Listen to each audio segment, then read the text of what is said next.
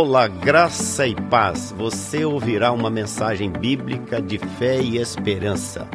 Estamos orando para que esta mensagem lançada germine, cresça e frutifique em sua vida para a glória de Deus Pai.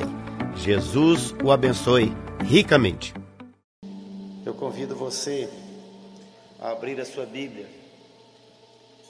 na carta de Paulo aos Romanos, capítulo 1. Essa é uma das cartas mais preciosas, carta cheia de teologia, cheia de vida, cheia de ação para o nosso coração. E Paulo escreve essa carta quando ele estava saindo de Éfeso rumo a Jerusalém. E ele escreveu esse maior tratado teológico, que é a carta aos Romanos. E ele começa essa carta de uma forma assim exponencial, de uma forma extraordinária. Ele começa falando do Evangelho, porque o Evangelho é tudo. O Evangelho é Cristo. O Evangelho é a presença do Senhor. O Evangelho transforma, muda. O Evangelho é poder. O Evangelho é graça. O Evangelho é vida, é o Evangelho. O Evangelho são as boas novas de grande alegria. O Evangelho é o poder de Deus. E Paulo está dizendo nessa carta, assim, de uma forma tão linda, quando ele diz no verso 14, capítulo 1, verso 14, ele diz assim: Porque eu sou devedor. Deixa eu dizer para você, querido, se você não prega o Evangelho, você está em dívida. Você está no SPS espiritual, está precisando de acertar sua conta com Deus. E ele está dizendo, Paulo dizendo, né? Eu sou devedor, Senhor, está aí verso 14.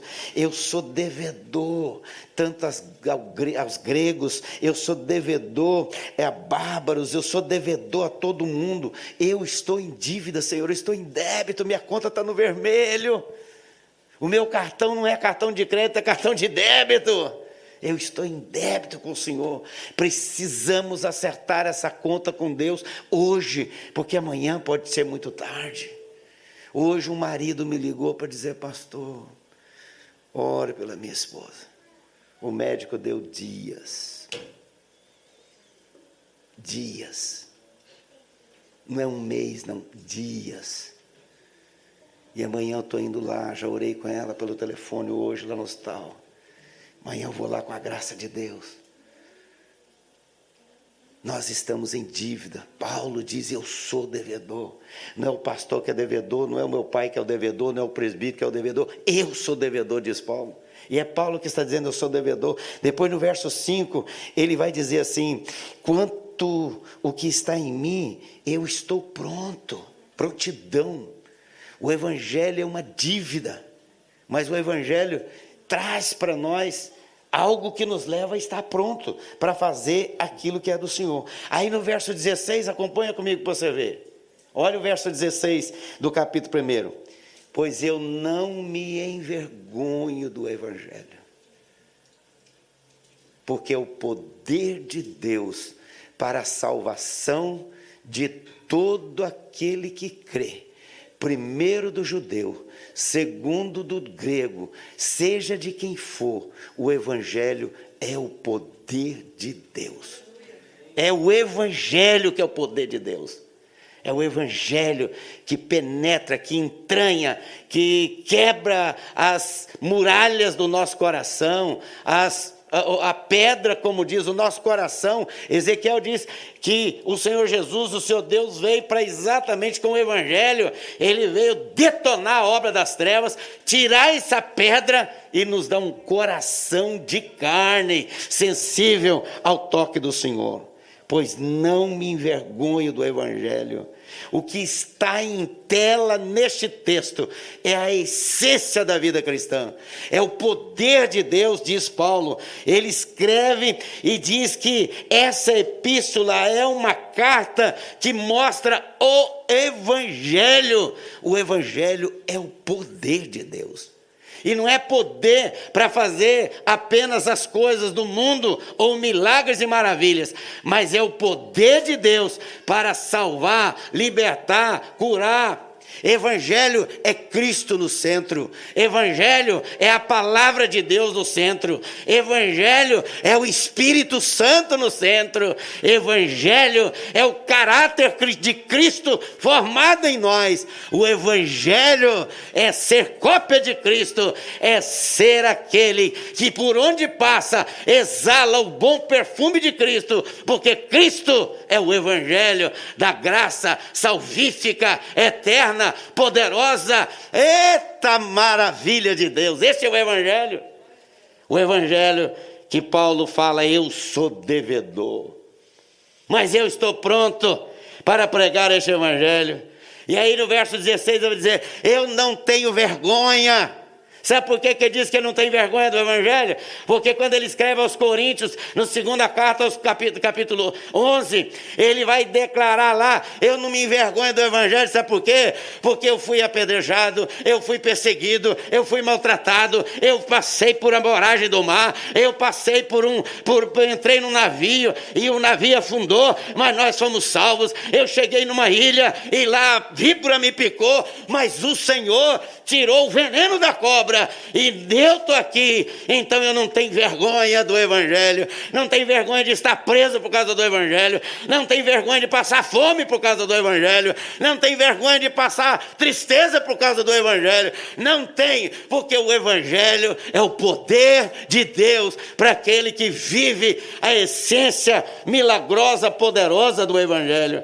Para alguém que se envergonha do Evangelho, é porque na verdade ele não sabe o que é passar pela via da cruz e dizer: sim, eu amo a mensagem da cruz. E a gente só entra no céu se a gente ficar de joelhos diante do Senhor e dizer: eu amo a mensagem, mas eu vivo essa mensagem da cruz.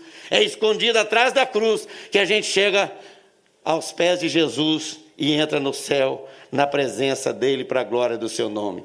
O Evangelho, queridos, é verdadeiramente aquilo que está à nossa disposição para a única forma de sermos salvos é através do Evangelho. Por isso, Paulo diz: ai de mim se não pregar o Evangelho. Coitado de mim, miserável de mim, se não pregar o, pregar o Evangelho. E às vezes a gente fica pensando: ah, eu sou crente, eu vou para a igreja, eu não fumo, eu não bebo, eu não falo mal de ninguém, eu pago minhas contas, eu sou fiel. Deixa eu dizer para você: é muito mais do que isso, é experimentar o poder. O poder para ministrar, o poder para salvar, o poder para curar, o poder para ter coragem, para ter ousadia, fé, intrepidez, de entrar no Santo dos Santos e declarar: pela graça do Senhor, eu estou aqui, porque eu sou o aquele que realmente precisa deste evangelho. E eu quero quitar minha dívida, porque eu vivi muito tempo perseguindo o evangelho, mas hoje eu sou de Cristo e o evangelho está em mim, e é Paulo que está dizendo isso. Então, queridos, Paulo escrevendo aí essa carta, ele diz: eu não me envergonho. Eu não tenho vergonha do Evangelho. Eu sou preso por causa do Evangelho, não tenho vergonha nenhuma disso. Sou perseguido por causa do Evangelho, não tenho vergonha nenhuma disso. Se eu passo lutas, dificuldades, se eu for, sou achincalhado, se eu sou deixado de lado, eu não tenho vergonha nenhuma, porque é por causa do Evangelho. Pior é o cara que vai preso porque matou, porque fez coisa errada, porque fez coisa que não devia, porque fez aquilo que está completamente fora do Evangelho do Senhor. E o Paulo está dizendo: eu sou o Evangelho de Cristo encarnado dentro de mim. Às vezes a gente fala, mas na hora da adversidade, da dificuldade, a gente pisa no tomate, escorrega na casca de banana, não vive o Evangelho. Está aqui, está olhando, está vendo, mas o coração está longe do Senhor. E eu tenho dito, gente, não tem uma geração mais abençoada para a gente poder levar o Evangelho do que hoje. O mundo está perdido, o mundo está no caos, mas Jesus é a vida, Jesus é a solução, Jesus é o caminho, Jesus é tudo. E é nessa geração. E às vezes o povo está muito difícil, ah, está muito não sei o quê, ah, está muito impossível, ah, o mundo está, tá, ah, está de cabeça para baixo. Tá, mas deixa eu dizer para você, a solução é Jesus. A única esperança para o mundo em trevas é Jesus Cristo de Nazaré, é o Evangelho da graça. Eu sou, ele diz, o caminho, a verdade e a vida. Então, queridos, o Evangelho é o poder de Deus para salvar o mundo, é o único que salva, é o poder de Deus que tira o homem das trevas e o transporta para o reino do Filho do seu amor, que é Jesus Cristo. O Evangelho é poderoso, é irresistível. Ninguém consegue resistir o Evangelho. Pode até tentar, mas não consegue. Pelas forças próprias ele não consegue. Quando o poder do Senhor, o poder do Evangelho, toca na vida dele, ele se rende, exatamente como Paulo, como aconteceu com tanta gente que não queria, mas Jesus falou: Você é meu, eu te chamei. Ninguém pode resistir. Esse poder é tremendamente maravilhoso e que realmente faz tudo. Poder do Evangelho quebra as barreiras, derruba as estruturas.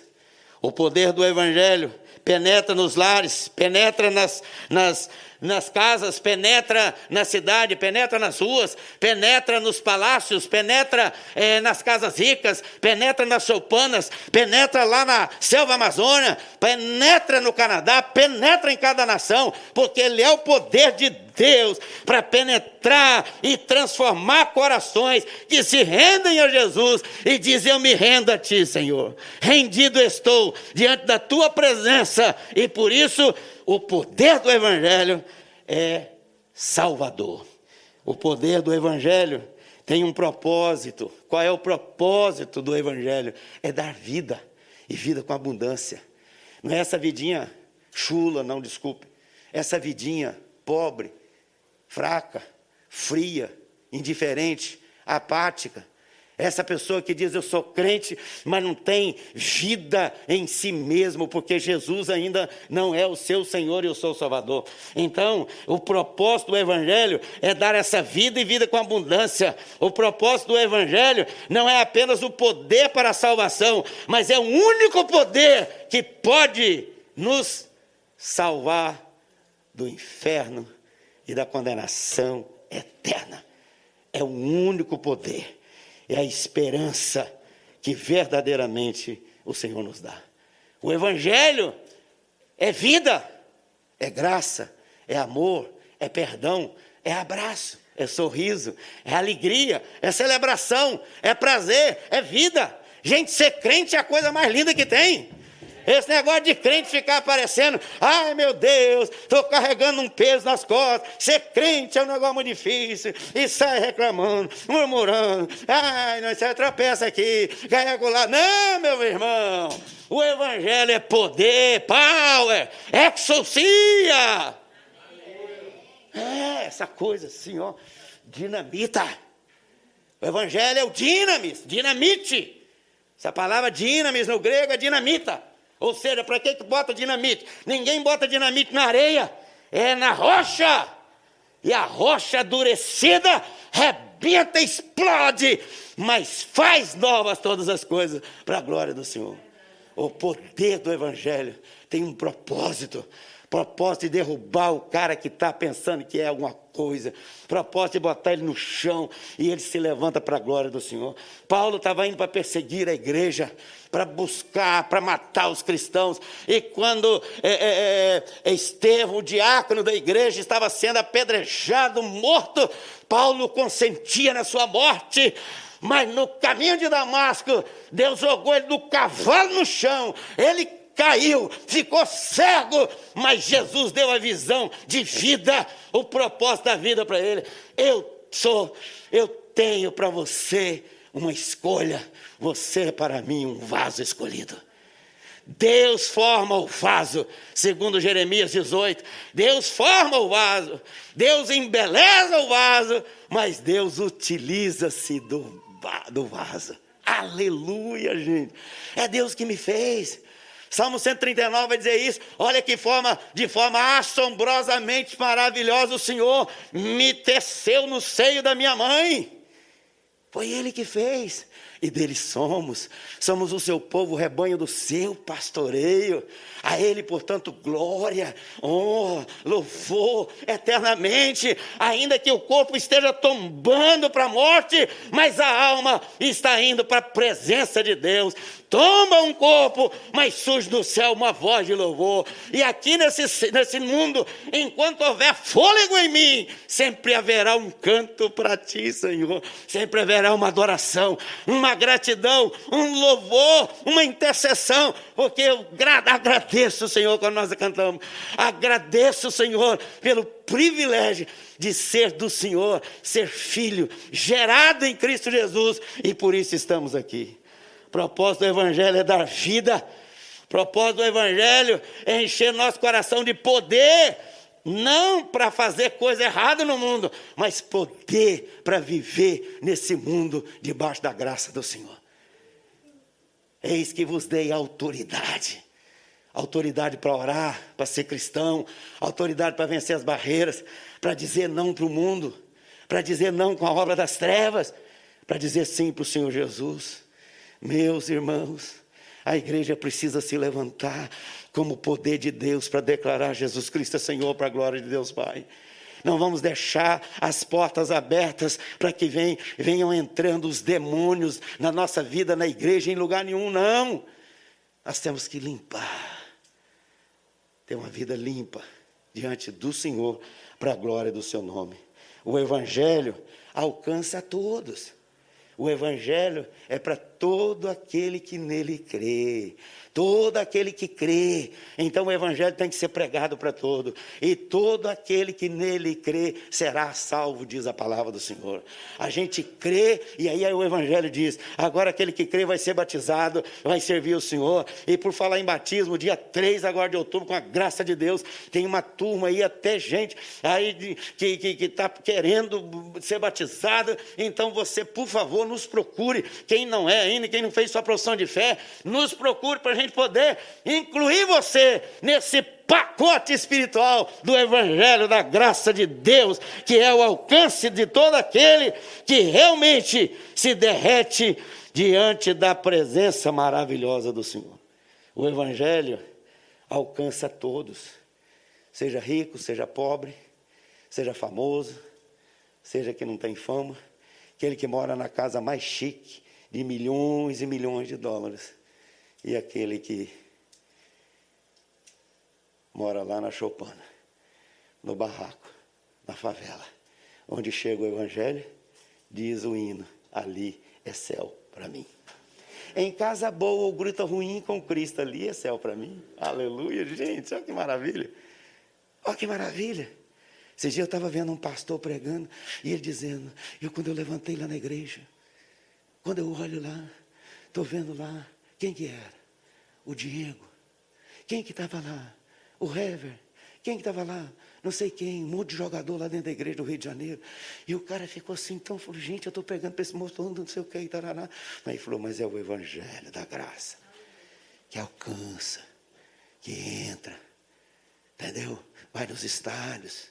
E aí eu louvo a Deus pela vida de um homem de Deus que já veio aqui na Vida Nova chamado João Leite, o homem que começou nos campos e colocava na camisa dele: Jesus salva. A CBF mandou tirar. Hoje põe tudo quanto é trem, mas não pode botar Jesus salva. Mas toda vez que ele entrava para jogar, ele dava uma Bíblia para o goleiro do outro time. E hoje tem milhares de crentes servindo a Jesus pregando o Evangelho e anunciando o Evangelho da graça de Deus. Nós precisamos ser corajosos, gente. Corajosos. Precisamos ter coragem. E não ficar pedindo coisa para. Ah, só vou, vou temeroso. Não. Tem tem medo, nada de medo. Eu já falei para vocês. Mas olha, uma das coisas que a gente fazia muito lá na cidade eram essas coisas assim, doidas da cabeça. Vou jogar lá a partida de futebol, final do campeonato capixaba, 12 mil pessoas dentro do estádio. A cidade tinha 36 mil na época, um terço da cidade estava dentro lá do, do, do, do, do, estádio. Tinha gente pendurada nas, nas, nas árvores para ver o jogo. Eu chamei o cara da, do trio elétrico, botei o trio elétrico lá dentro do campo e estou lá. Na hora que terminou o primeiro tempo, eu soltei aquela 200, sei lá quantos megabytes lá de, de, de, som lá naquele trem lá, e o negócio, o estádio chegava a tremer assim. Já refugia a glória que tem doido assim, e todo mundo começou, começou a olhar. Aí tocou as duas músicas, eu entrei e falei: Você entrou aqui com a camisa do seu time, você entrou aqui com a bandeira do seu time, mas o Senhor Jesus é a bandeira da sua vida. Você pode torcer pelo seu time, mas Jesus torce por você, pela sua salvação, pela sua libertação. E aquilo você via num estádio de 12 mil pessoas, você ouvia um mosquito ali voando. Terminou, deu uma palavra de cinco minutos, botei uma música no final. No outro dia eu andava na rua e todo mundo passava por mim e dizia assim: O Senhor é minha bandeira. O Senhor é minha bandeira. Sabe, queridos, desse time, que eu trabalhei com eles durante o ano, oito se converteram, sete ou oito se converteram. Um deles estava pastoreando aqui em Boston, nos Estados Unidos. Liga para mim e sempre fala comigo. Outros estão lá, presbítero, diácono, missionário, casaram com moças da cidade, igreja batista, igreja preteriana, igreja Assembleia de Deus, servindo a Jesus para a glória do Senhor. Você precisa ter coragem. Aí eu não tenho dinheiro, sabe quanto que eu gastei para pregar para 12 mil pessoas? Sabe quanto?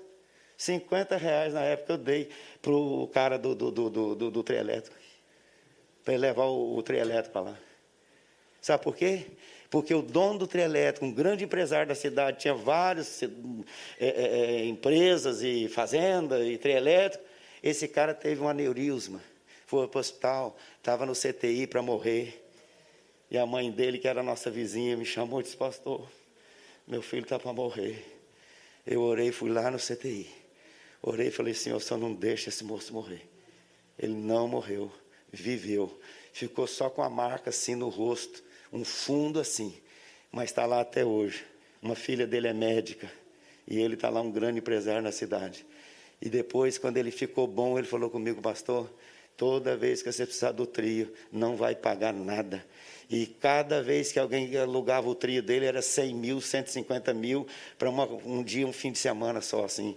E ele deu aquilo tudo de graça. A gente fazia concentração, fazia tudo. Deixa eu te falar, a gente precisa ter coragem, levar esse evangelho. Sabe por quê? O poder é de Deus, não é meu, não. É de Deus. Não está escrito aqui? É o poder de Deus para a salvação de todo aquele que crê. Então o poder de Deus não é meu, não, gente. Você vai em nome do Senhor. Ah, mas e se eu for para o buraco lá, ficar lá igual José na cisterna? Vai ficar, mas o Senhor vai tirar você de lá. Ah, mas se eu for trabalhar, a mulher do cara ela se engraçar comigo, chuta a canela dela e fica sem roupa, fica pelado diante dos homens, mas fica coberto diante do Espírito Santo de Deus. E o sangue do Cordeiro se purificou e não vai deixar que o diabo te eh, leve para a morte, mas você vai passar pela luta, mas vai sair lá na frente, vai ser o primeiro-ministro para a glória do Senhor, para salvar o povo da perdição. O Evangelho é esse poder que é para todo aquele que nele crê. Prega a tempo e fora de tempo. Anuncia. Seja corajoso. Dá um folheto. Leva uma Bíblia. Coisa linda. Sexta-feira, na reunião de oração aqui, quem não veio perdeu. Foi um mover do Senhor aqui sexta-feira. Dois se converteram aqui. Já estiveram aqui no primeiro culto. Dois. Na casa de um eu já tinha ido, levei uma Bíblia do pastor Hernandes para ele. Ele falou assim, pastor, a partir de hoje vou ler esse negócio todo dia. O outro, que o outro já tinha trazido, falou, nunca tive uma Bíblia. Dei outra Bíblia para ele. E aí já falei de Jesus para ele. E sexta-feira os dois aqui oraram dizendo, nós queremos Jesus. O Evangelho está fazendo um estrago, graças a Deus, nesse povo assim, sabe? E está trazendo. Você vê, cadê o Marcelão? Gente, o testemunho do Marcelão, o testemunho do Lázaro que deu lá no retiro, gente, louvado seja Deus, está crente no Senhor, casou, está firme. E ele falou lá, rasgado, lá todo mundo sabe disso. Esse é o Evangelho, gente, que salva a prostituta, que salva o cara, não interessa que o cara é, ladrão, zaqueu, não importa. E salva crente também, que acha que está muito crente. Cuidado com esse negócio, sou crente demais. Esse negócio não. Cuidado com o negócio do demais. Né? Cuidado. Sabe o que, é? A gente nunca ora demais. Às vezes você, pastor, estou orando demais. Eu digo que você não está orando é nada.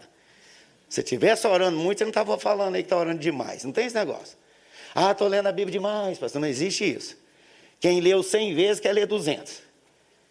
Quem lê uma hora quer ler duas. Quem ora quer assim. Então a vida do Evangelho é assim.